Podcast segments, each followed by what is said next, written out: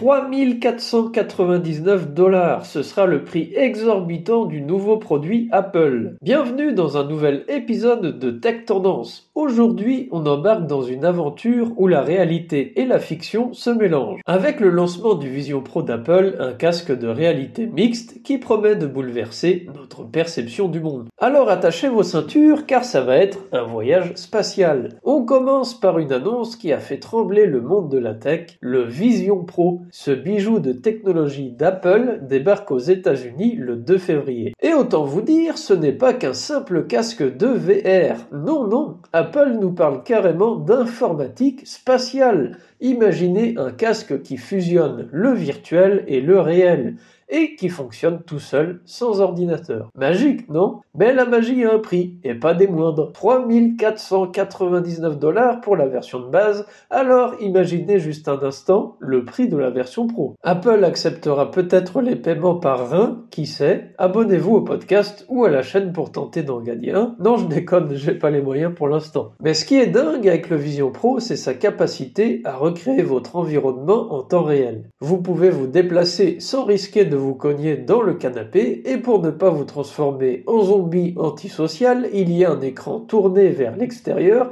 qui simule vos yeux. Un peu flippant, mais absolument génial. Mais attendez, ce n'est pas tout. Avec ce casque, vous aurez accès à plus d'un million d'applications dès le lancement. Je parle de jeux d'Apple Arcade, mais aussi de gros titres comme NBA 2K24 pour les fans de basket, c'est bien sûr l'édition arcade, et avec une qualité d'image assurée par les toutes nouvelles puces Apple M2 et R1 Préparez-vous donc à des expériences visuelles époustouflantes. Alors, cher auditeur, que pensez-vous de cette nouveauté? Est-ce que le Vision Pro va vraiment révolutionner notre façon d'interagir avec la technologie? Ou est-ce juste un gadget de luxe en plus? Partagez vos avis et n'oubliez pas de vous abonner au podcast ou à la chaîne YouTube Tech Tendance. Avant de conclure, un petit rappel, n'hésitez pas à faire un tour sur le blog, la chaîne ou le podcast et bien sûr sur MyRock FM sur lequel